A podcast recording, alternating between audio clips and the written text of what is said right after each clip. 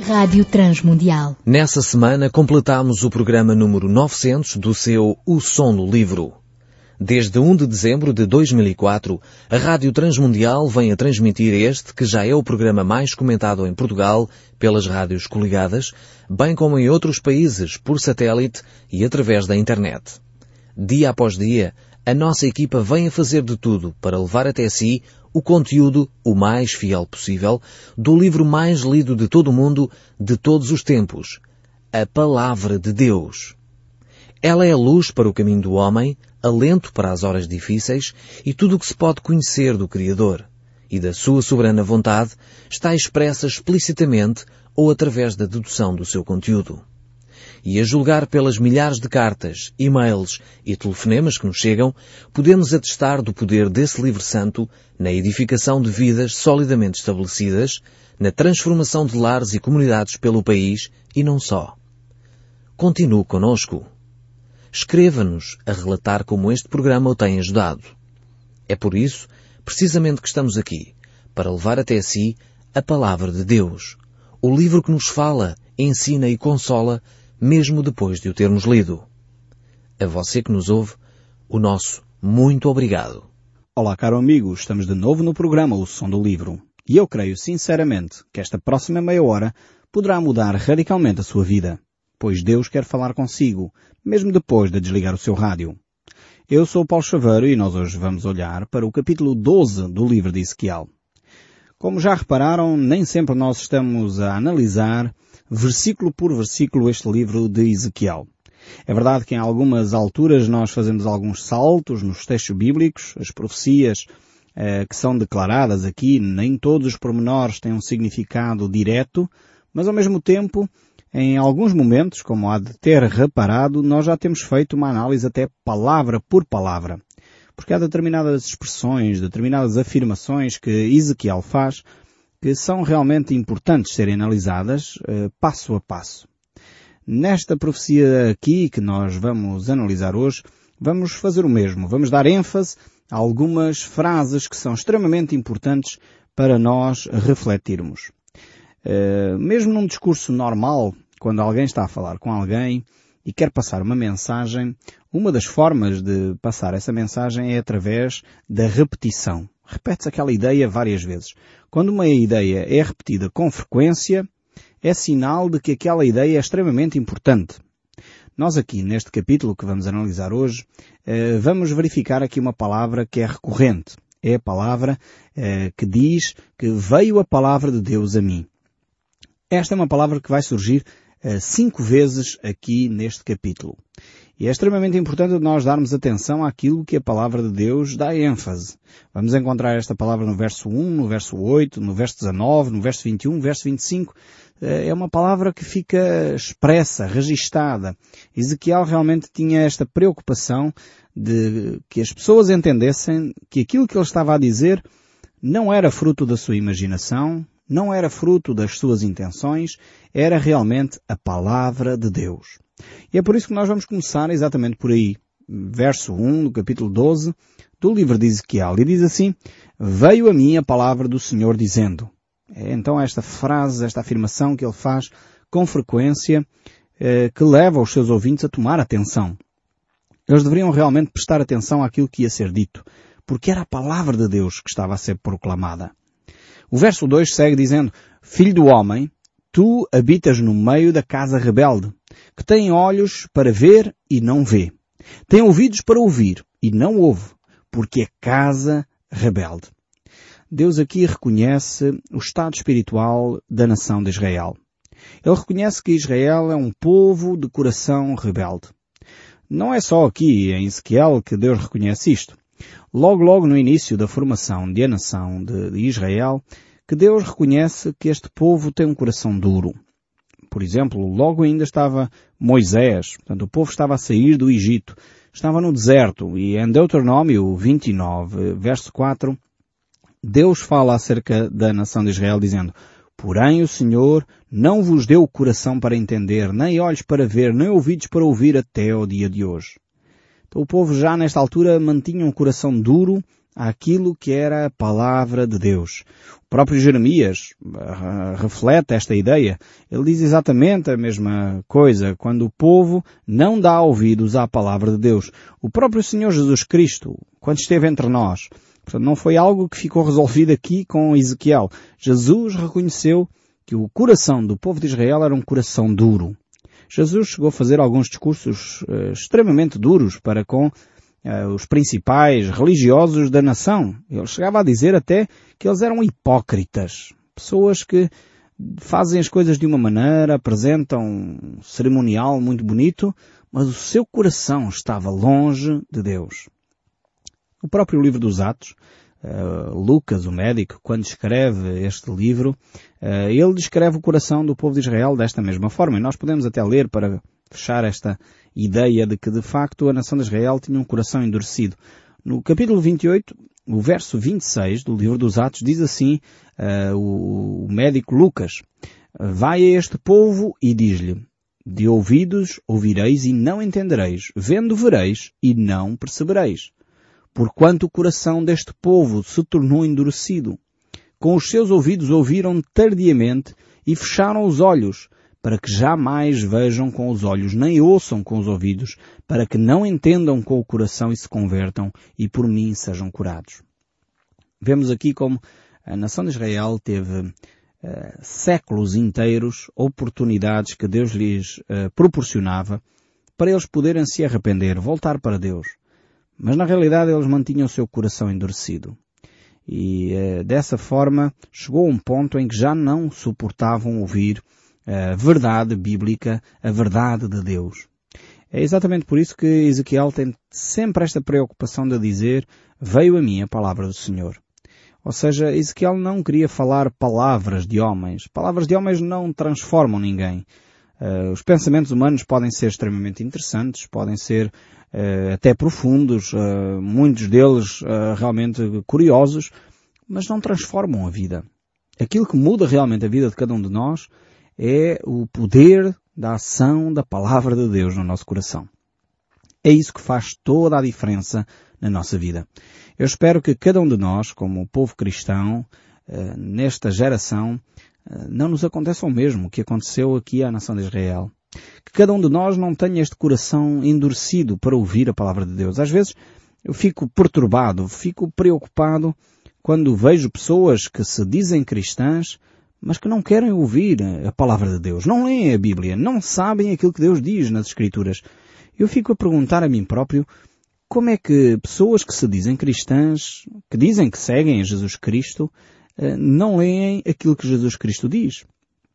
Dão mais importância escritos de outros indivíduos, dão mais importância aos pensamentos de um outro homem, talvez de um líder religioso até, do que do próprio Senhor Jesus Cristo.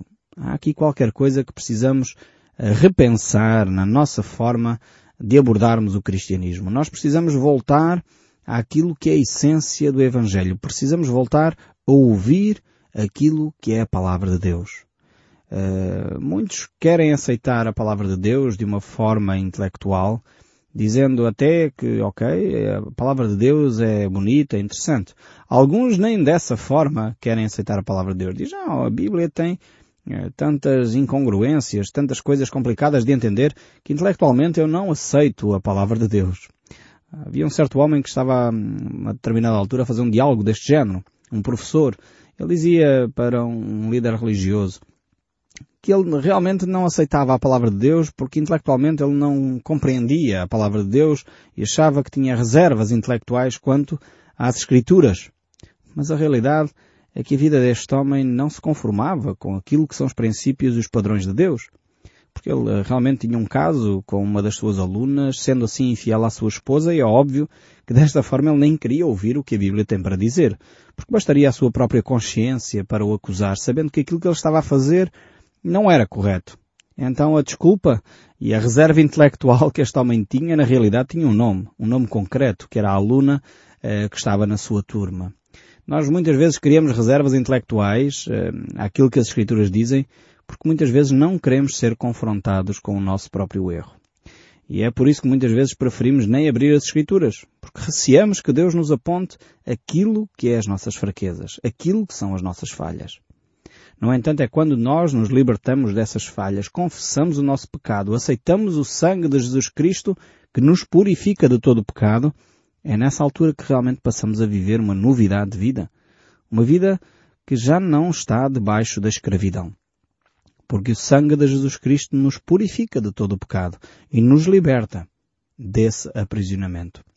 Mas voltando aqui ao texto bíblico, já vimos que o povo de Israel realmente tinha o coração endurecido, mas o verso 3, aqui do capítulo 12, prossegue a dizer, Tu, pois, ó filho do homem, prepara a bagagem de exílio e de dia sai à vista deles para o exílio. E do lugar onde estás, prepara para outro lugar à vista deles. Bem pode ser que o entendam, ainda que eles são casa rebelde. À vista deles, pois, traz para a rua de dia a tua bagagem de exílio. Depois, à tarde, sairás, à vista deles, como quem vai para o exílio. Abre um buraco na parede, à vista deles, e sai por ali. Realmente, o povo já não ouvia mais a voz de Deus. E Deus é, realmente, o nosso Deus tem um coração tão grande. Ele estava tão preocupado com a nação de Israel, como eles já não ouviam, como eles já não viam as coisas, Deus agora vai usar uma imagem. Vai levar uh, Ezequiel a fazer uma coisa que é extremamente estranha. Ele vai, no fundo, uh, tentar carregar a sua bagagem para fugir, para sair. Ele estava no exílio, como estamos bem lembrados. Foi a primeira uh, grupo, aliás, o segundo grupo que foi para a Babilónia. Primeiro foi Daniel, com os seus amigos. Depois Ezequiel uh, foi para, para o segundo grupo levado para a Babilónia. Mas ainda a cidade de Jerusalém ainda está em pé. Nabucodonosor ainda não tinha destruído a cidade. Uh, Zedequias ainda estava a reinar. Uh, e havia uma série de pessoas que diziam que Jerusalém não iria ser destruída. Jerusalém manter-se-ia como a cidade santa. Deus iria proteger a cidade de Jerusalém. Só que a mensagem de Deus era outra, era diferente. O povo necessitava de se arrepender e o povo não estava a dar ouvidos à voz de Deus. Deus então diz a Ezequiel, pega na tua bagagem e demonstra por ações que o povo efetivamente vai ser levado para o cativeiro. Então faz um buraco na parede, passa por ela, pega na tua bagagem e sai. Creio que alguém que fizesse isto certamente iria chamar a atenção às pessoas que passassem na rua. Ele estava no exílio, era um prisioneiro para todos os efeitos de guerra, alguém que estava preso, ele não se poderia deslocar e sair da Babilónia assim só porque queria. Uh, certamente aquilo iria chamar a sua atenção, a atenção da população de Israel naquele lugar. E quando ele chegasse à rua, as pessoas iriam provavelmente fazer perguntas, oh, Ezequiel, onde é que tu vais com essa bagagem? Vais-te embora? Mas como é que tu vais embora? E aí surgia a oportunidade para Ezequiel uh, transmitir a mensagem de Deus. As pessoas faziam perguntas e aqui estava uma boa oportunidade para Ezequiel expor aquilo que era a voz de Deus para o povo de Israel. E aqui talvez é uma boa sugestão também para cada um de nós, que é cristão, tem uma vida cristã. Devemos viver uma vida de tal maneira íntegra, de tal maneira coerente com os ensinos de Deus, que deveremos despertar nas outras pessoas perguntas para eles nos fazerem, mas porquê é que tu vives desta forma? E aí está uma excelente oportunidade para nós falarmos da nossa fé em Cristo Jesus. E temos aqui Ezequiel neste processo. Vejamos então o que é que diz o verso 8. Qual era a mensagem de Deus para a nação de Israel? Então pela manhã veio a mim a palavra do Senhor dizendo, Filho do homem, não te perguntou a casa de Israel, aquela casa rebelde, que fazes tu? Então eles tinham já feito a pergunta. Ezequiel estava de malas e bagagens à porta, estava a andar nas ruas, carregado com as suas malas, tinha passado pela parede como alguém que vai a fugir, e agora o povo pergunta, o que é que estás a fazer, Ezequiel? E então diz a palavra de Deus, diz-lhes, assim diz o Senhor Deus, esta sentença refere-se ao príncipe de Jerusalém e a toda a casa de Israel que está no meio dela. Diz, eu sou o vosso sinal. Como eu fiz, assim lhes fará a eles. Irão para o exílio, para o cativeiro. O príncipe que está no meio deles será levado aos ombros e a bagagem às suas escuras sairá. Abrirá um buraco na parede para sair por ele, cobrirá o rosto para os seus olhos não vejam a terra. Aqui Deus está a declarar aquilo que vai acontecer àqueles que estão em Jerusalém. Temos aqui um grupo de pessoas que já está no exílio, já está na Babilónia, e muitos deles estavam na expectativa de regressar à cidade de Jerusalém, a pensar que Nabucodonosor iria ser destruído pelo rei Zedequias e que efetivamente o povo seria restaurado à sua terra. Mas Deus está a dizer não é bem assim. O povo realmente não se arrependeu, não mudou de atitude. Os restantes que estão em Israel, o restante povo que está em Jerusalém, uh, será levado cativo para a Babilónia. E mais do que isso. Será de facto um povo que nem verá o caminho que irão trilhar. Esta declaração é muito estranha, de facto, aqui eh, proferida por eh, Ezequiel, mas sabemos pelos relatos históricos, pelo contexto histórico, que efetivamente eh, esta profecia se cumpriu literalmente. Nabucodonosor, uma das coisas que ele fez no último, na última deportação, o último grupo de pessoas que vieram para a Babilónia, foi exatamente isso, foi vazar os olhos uh, estes, uh, estes homens que resistiram até à última gota a este, a este ataque de Nabucodonosor. Temos que relembrar o contexto, o contexto histórico. Não sei se estão lembrados, Zedequias era o rei que estava lá, a governar a nação de Israel, a cidade de Jerusalém, e ele tinha feito uma aliança com Nabucodonosor, que manter-se-ia submisso à liderança do imperador Nabucodonosor. Mas a meio deste processo, Zedequias um, dá o dito por não dito, enfim, destrói o acordo que ele tinha com o rei Nabucodonosor e procura então apoio na nação uh, do Egito. Nesse processo, de facto, uh, ele, enfim, deixou a sua aliança que tinha com Nabucodonosor e por isso Nabucodonosor veio com toda a força e destruiu a cidade de Jerusalém. E realmente aqui estes relatos eh, que nós temos desta profecia apontam exatamente para aquilo que iria ainda suceder fruto desta ação de, do rei Zedequias que está em Jerusalém. Mas o verso 17 ainda prossegue a dizer no capítulo 12, Então veio a mim a palavra do Senhor dizendo, Filho do homem, o teu pão comerás com tremor e a tua água beberás com estremecimento e ansiedade. Este seria o estado em que o povo de Israel se encontraria neste momento em que Nabucodonosor iria cercar de novo a cidade. Eles iriam estar ansiosos, iriam estar cheios de medo, iriam estar cheios de fome. Mas, no entanto, os falsos profetas continuavam a ter um discurso completamente diferente deste que eh, Ezequiel tinha.